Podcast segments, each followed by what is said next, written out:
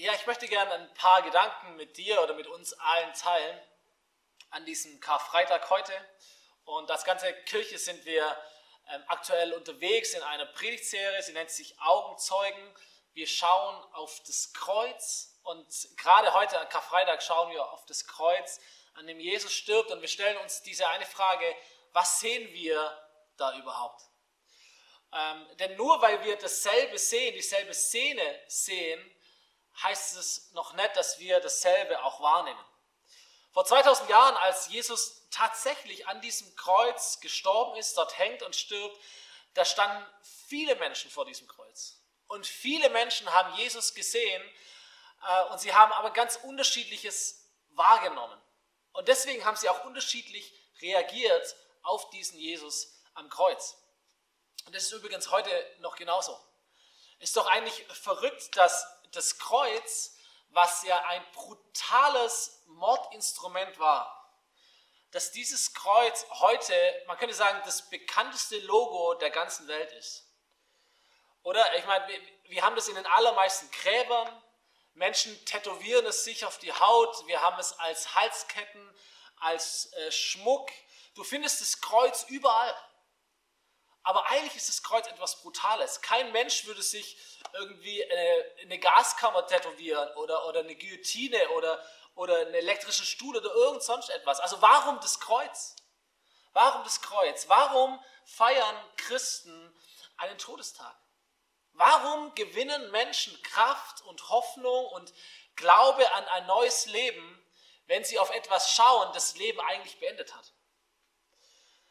Warum wird ein Sterbender zu einem Hoffnungsträger? Und die Antwort liegt in dem, was wir sehen. Die Antwort liegt in unserer Wahrnehmung. Deswegen ist es diese Frage, die wir stellen, was siehst du auf diesem Bild? Was siehst du, wenn du Jesus am Kreuz siehst?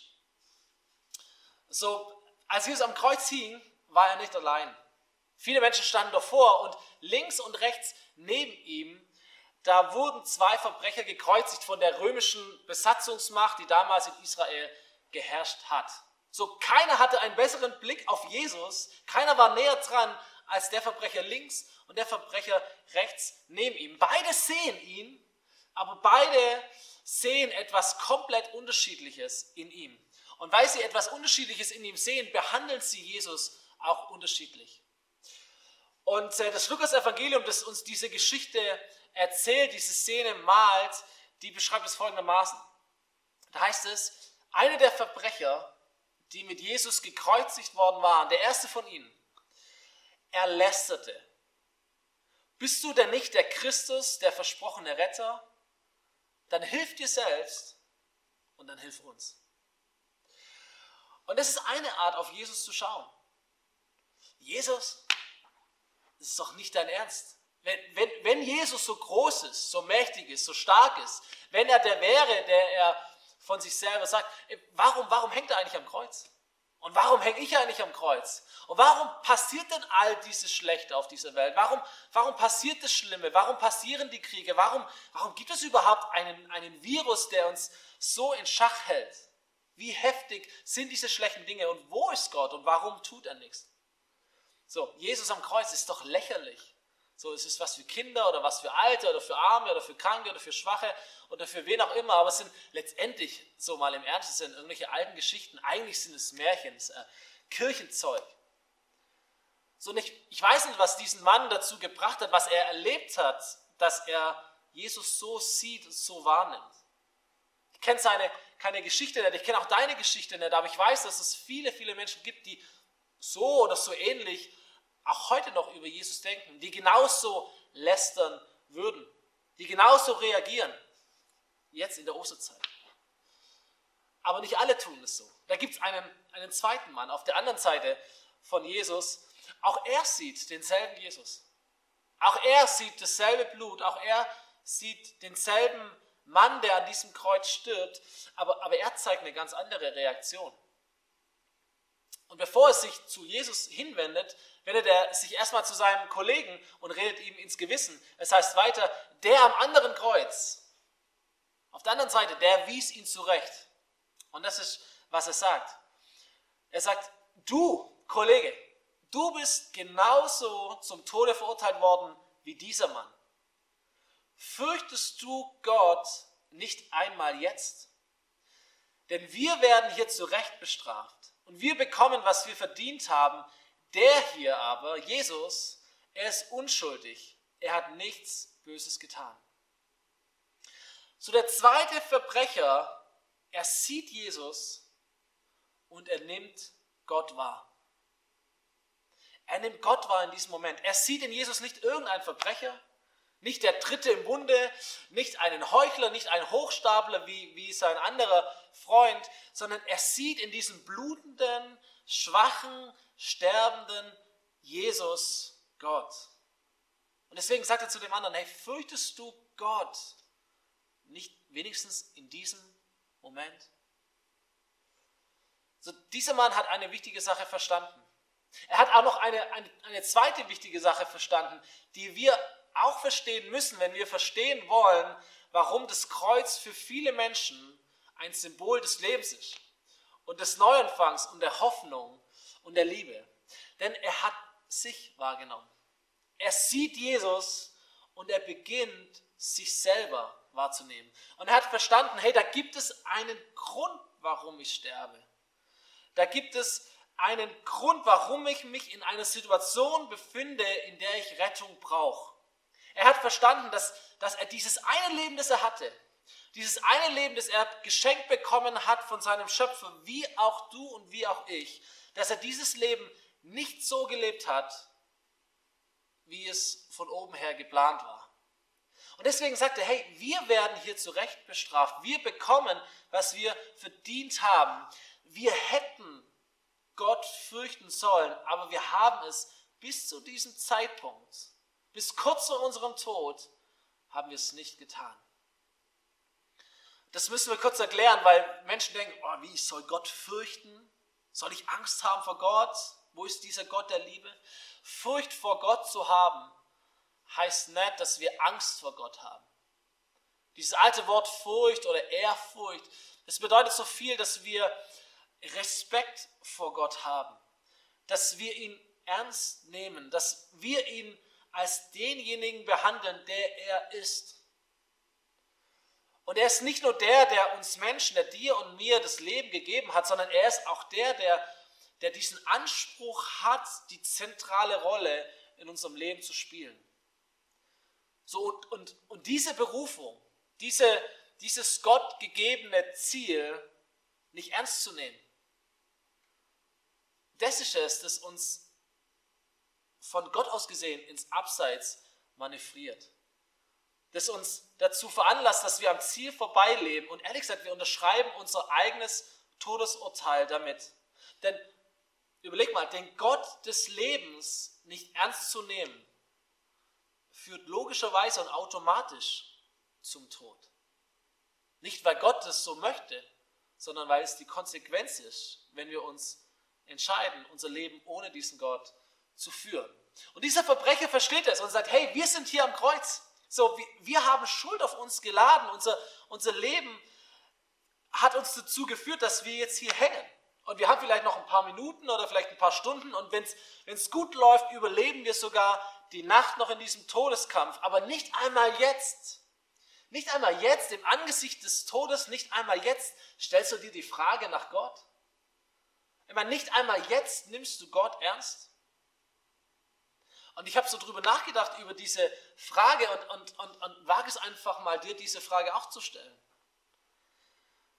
Die Frage, was muss denn in deinem Leben passieren, damit du anfängst, Gott ernst zu nehmen? Was muss passieren in deinem Leben, dass du anfängst, Gott ernst zu nehmen? Und es ist doch krass, wir, wir, wir leben aktuell in einer, in einer globalen Herausforderung. Wir leben jeden Tag ein Stück weit im Angesicht des Todes. Wir lesen jeden Tag von, von Todeszahlen, von Infektionsraten und wir lesen von Zahlen, hinter der sich immer Menschen verbirgen. Und wir gewöhnen uns daran, so krass es auch ist. Und wir merken, dass egal wer wir sind, egal wie reich oder wie arm wir sind, egal wo wir auf dieser Welt leben, egal wie sehr wir uns auch noch verstecken und einschließen können, egal wer wir sind, was wir haben, wo wir leben, wir alle leben unsere gewohnte Sicherheit ist auf einmal so, so ungewohnt unsicher. Und alles beginnt zu wackeln. Und ich frage mich, hey, wann, wenn nicht jetzt, fängst du an, dir ein paar wirklich wichtige Fragen zu stellen im Leben? Und wann, wenn nicht jetzt, fängst du an, nach Gott zu fragen? Wie, wie ernst muss eine Krise für dich sein, damit du anfängst, Gott ernst zu nehmen? Wie nahe muss dir eine Krise kommen, damit du anfängst, diesen Gott mit anderen Augen zu sehen, als du ihn bisher gesehen hast.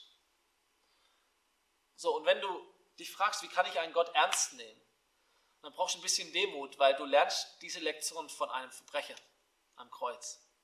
Denn dieser Mann, dieser zweite Verbrecher neben Jesus, er, er spricht Jesus an, nachdem er mit seinem Freund fertig ist, heißt es, dann sagte er, Jesus. So fängt dieser Satz an. Dann sagte er, Jesus. Und das ist das Erste und das Wichtigste, das Beste, was wir tun können. Er wendet sich direkt an Jesus. So, das ist das, was du tun kannst. Zu sagen, ich bin besorgt in meinem Leben, aber du gehst damit direkt zu Jesus. Ich habe Angst in meinem Leben, aber du gehst damit direkt zu Jesus.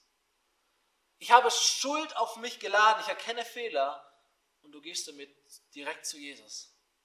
Und du verstehst, ey, ich habe Gott nicht ernst genommen in meinem Leben. Und du gehst damit direkt zu Jesus.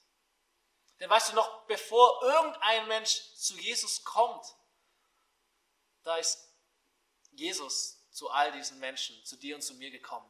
Ich meine, das ist das Verrückte an Jesus. Das ist dieses Leidenschaftliche an diesem Gott der Bibel. Das, deswegen liebe ich ihn so sehr, weil, weil weil er uns gesehen hat, weil er mich gesehen hat, weil er dich gesehen hat, wie wir uns manchmal in unserem Leben verlaufen, wie wir ehrlich gesagt manchmal mit uns selber nicht wirklich klarkommen und mit all dem nicht so richtig klarkommen.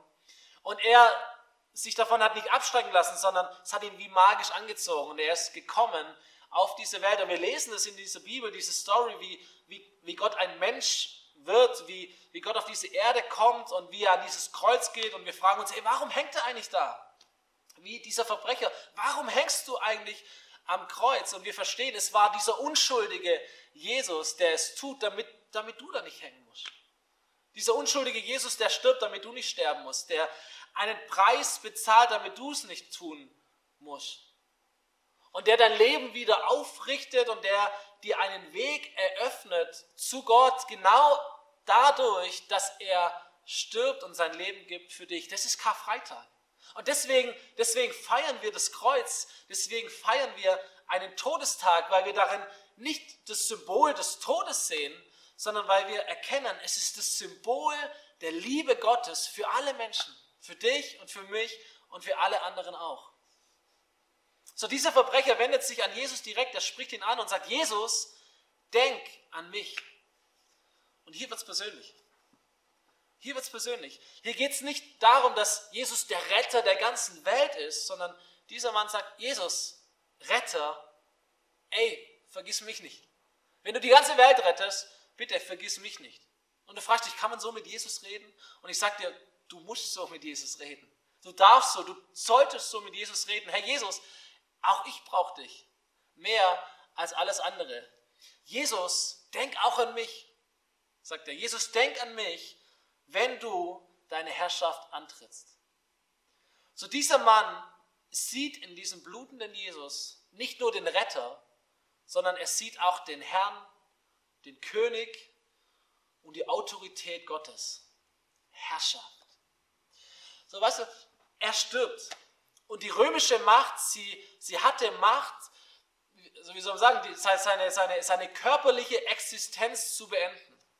Aber dieser Mann hatte, hatte, hatte eine Wahrnehmung davon, dass es noch eine andere Autorität gibt, die nicht nur seinen Körper tötet oder töten kann, sondern die auch herrscht über Seele, Geist, über das Schicksal seiner Person und seines ganzen Lebens. Und Jesus, Jesus sagt diese Wahrheit einmal in einem sehr, sehr krassen Satz. Er sagt einmal zu seinen Nachfolgern, habt keine Angst vor den Menschen, die zwar den Körper, aber nicht die Seele töten können. Und jetzt kommt dieses Wort noch einmal. Fürchtet, nicht habt Angst, aber habt Respekt, nehmt vielmehr Gott ernst, der beides, Körper und Seele, dem ewigen Verderben in der Hölle ausliefern kann. Und ich möchte nicht, dass du erschreckst bei diesen Worten, weil sie heftig sind, sondern dass du verstehst die Autorität Gottes, die Größe und die Macht Gottes. Und so können wir lernen von diesem Verbrecher, Jesus ernst zu nehmen. Gott in Jesus zu sehen, den Retter deines Lebens und auch der Herr für dein Leben. Und das, das gilt für alle, die mich sehen und hören, die die Vergebung brauchen, die einen Neuanfang brauchen. Es ist noch nicht zu spät dafür. Es gilt aber genauso auch für all diejenigen von uns, die so selbstsicher sind, die, die, die dachten, dass sie ihr Leben im Griff haben und die gerade so heftig merken, wie unsicher dann doch alles in ihrem Leben ist. Es ist nicht zu spät für dich. Es gilt für all die Verbrecher da draußen, wo du nicht mehr weißt, wie lange du zu leben hast. Und es gilt auch für all die, all die Jüngeren, für all die guten Menschen, die, die scheinbar alles im Griff haben. Es ist noch nicht zu spät für dich. Und die Frage ist immer, was siehst du, wenn du Jesus anschaust? Und wie ernst nimmst du ihn an? So, und diese Frage, diese Frage kannst nur du beantworten, aber ich kann dir sagen, welche Antwort Jesus hatte, als, als dieser Verbrecher ihn ernst genommen hat. Und damit schließt diese Geschichte. Jesus antwortet ihm und sagt, ich versichere dir, noch heute wirst du mit mir im Paradies sein. Hey, und hier finden wir die Antwort auf die Frage, warum das Kreuz nicht länger ein Instrument des Todes ist, sondern ein Symbol der Liebe und des Lebens werden konnte. Das ist die Antwort darauf, warum ein Sterbender zu einem Hoffnungsträger werden konnte. Weil er stirbt, damit jemand anders lebt. Weil er stirbt, damit du einen Weg hast in ein ewiges Leben, Paradies, Himmel, in eine Ewigkeit bei Gott. Und das ist der Punkt. Das Kreuz zeigt einen Gott, der Schwachheit in Stärke verwandelt. Der in dem Moment seiner größten Niederlage deinen größten Sieg vollbringt.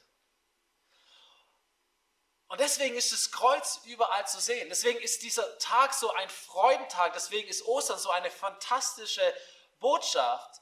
Weil eigentlich war es eine menschenunwürdige Art, Leben zu beenden. Die Römer haben Menschen gekreuzigt und sie haben diese Kreuze stehen lassen, damit alle, die vorübergehen, sehen, hey, wer hat hier das Sagen? Und wenn du nicht tust, was wir wollen, dann landest du an genau so einem Holz. Aber Jesus hat dieses Denken und diese Welt komplett auf den Kopf gestellt. Wenn wir heute ein Kreuz sehen, wir denken nicht an erster Linie an den Tod, sondern wir denken an das Leben. Wir denken nicht zuerst an Niederlage, sondern wir denken an Sieg. Dieses Kreuz steht nicht mehr für Hass und für eine diktatorische Macht, sondern sie steht für einen Gott der Liebe. Sie steht nicht mehr für Angst, sondern sie steht für Hoffnung. Und seitdem können wir, dürfen wir, darfst du, kannst du in jeder Phase deines Lebens, in jeder Schwierigkeit deines Lebens, in jeder Krise deines Lebens, in jeder, in jeder Schwachheit, selbst in der Corona-Krise, kannst du mutig und zuversichtlich und hoffnungsvoll sein, weil du weißt, nicht einmal der Tod selbst kann mich von Gott und seiner Liebe trennen. Ehrlich gesagt, er bringt dich nur noch näher zu ihm hin. Es gibt nichts mehr, das dich trennt von Gott, weil Jesus alles auf sich genommen hat und der Weg frei ist. Das, das Spiel ist entschieden. Du weißt, in welcher Mannschaft du, du spielst. Du bist in der Mannschaft des Siegers. Jesus hat den Weg bereitet. Und ich möchte dich so ermutigen, dass du diesen Weg gehst. Und vielleicht heute, vielleicht jetzt zum, zum ersten Mal oder zum bewusst erneuten Mal dieses Kreuz anschaust, diesen Jesus siehst und anfängst zu beten. Dieses simple Gebet mit vier Worten. Jesus, denk an mich. Das ist alles. Jesus, denk an mich und du bekennst deine Schuld, deine Unvollkommenheit, deine Fehler und du wirst sie los für alle Zeit. Und du nimmst Jesus ernst. Du nimmst ihn ernst. Vielleicht zum ersten Mal, nimmst ihn wirklich ernst als ein Retter, als derjenige, der für dich da hängt, aber auch als Autorität, als Herr in deinem Leben. Und dann siehst du dieses Kreuz Und in dir entwickelt sich dieses Gefühl von, hey, es ist zu Hause. Dieses Gefühl von Liebe, von angenommen sein. Das ist Jesus, der gerade jetzt bei dir ist. Das ist Jesus. Und hey, ihr Lieben, in dieser, in dieser Atmosphäre des Kreuzes wollen wir zusammen Abendmahl feiern. So, Abendmahl besteht aus, aus Brot und, und Saft oder Brot und Wein und vielleicht hast du es dir schon hingerichtet daheim. Ähm, vielleicht hast du noch nie verstanden, warum Christen Abendmahl feiern. Es ist genau das Fest, das diesen Tag so feiert. Dieses Fest, wo Christen daran denken, dass es einen Gott gibt, der sie liebt, der alle Menschen liebt, der seinen Körper gegeben hat, der sein Blut hat fließen lassen. Und das ist etwas, das, das Menschen feiern. Wir feiern tatsächlich einen Tod. So makaber das klingt, wir feiern einen Tod. Warum? Weil wir wissen, was dieser Tod bedeutet. Weil wir wissen, dass darin unser ewiges Leben begründet ist. Weil wir wissen, dass darin unsere Hoffnung steht. Und wir feiern es, weil wir ehrlich gesagt wissen, dass mit dem Tod nicht alles aus war für Jesus und auch mit uns nicht alles auf sein wird. Weil wir wissen, dass Jesus auferstanden ist nach drei Tagen. Weil wir wissen, dass ein ewiges Leben möglich ist, wenn wir an den glauben, der den Tod besiegt hat. Und wir essen und wir trinken und wir nehmen Jesus auf diese Art und Weise symbolisch in unser Leben auf. Er ist kein Hokuspokus, es ist nicht irgendetwas Magisches, es ist eine Erinnerung, die gut schmeckt. Es ist eine Erinnerung mit Geschmack für dein Leben. Und für manche von uns ist vielleicht das erste Mal, dass wir das Kreuz und dass wir auch dieses Abendmahl genau mit diesen Augen sehen, mit diesem Geschmack schmecken werden. Da ist ein Gott, der uns liebt, ein Gott, der ernst genommen werden möchte, ein Gott, der uns rettet und ein Gott, ein Jesus, der Herr über unserem Leben sein möchte. Und während wir weiter singen, weiter Gott anbeten, ist Zeit für dich, dass du Abendmahl nimmst, dass du ruhig wirst und dass du anfängst zu beten. Und wenn es nur diese vier Wörter sind, Jesus, denk auch an mich. Und du gibst dein Leben persönlich diesem Jesus. Du verantwortest dein Leben ihm. Du übergibst dich ihm. Und ich wünsche dir, dass Gott dich segnet genau in diesem Moment und dass er dir begegnet. Durch Brot, durch Saft, durch Wein, durch Abendmahl durch das Kreuz und durch seine Liebe.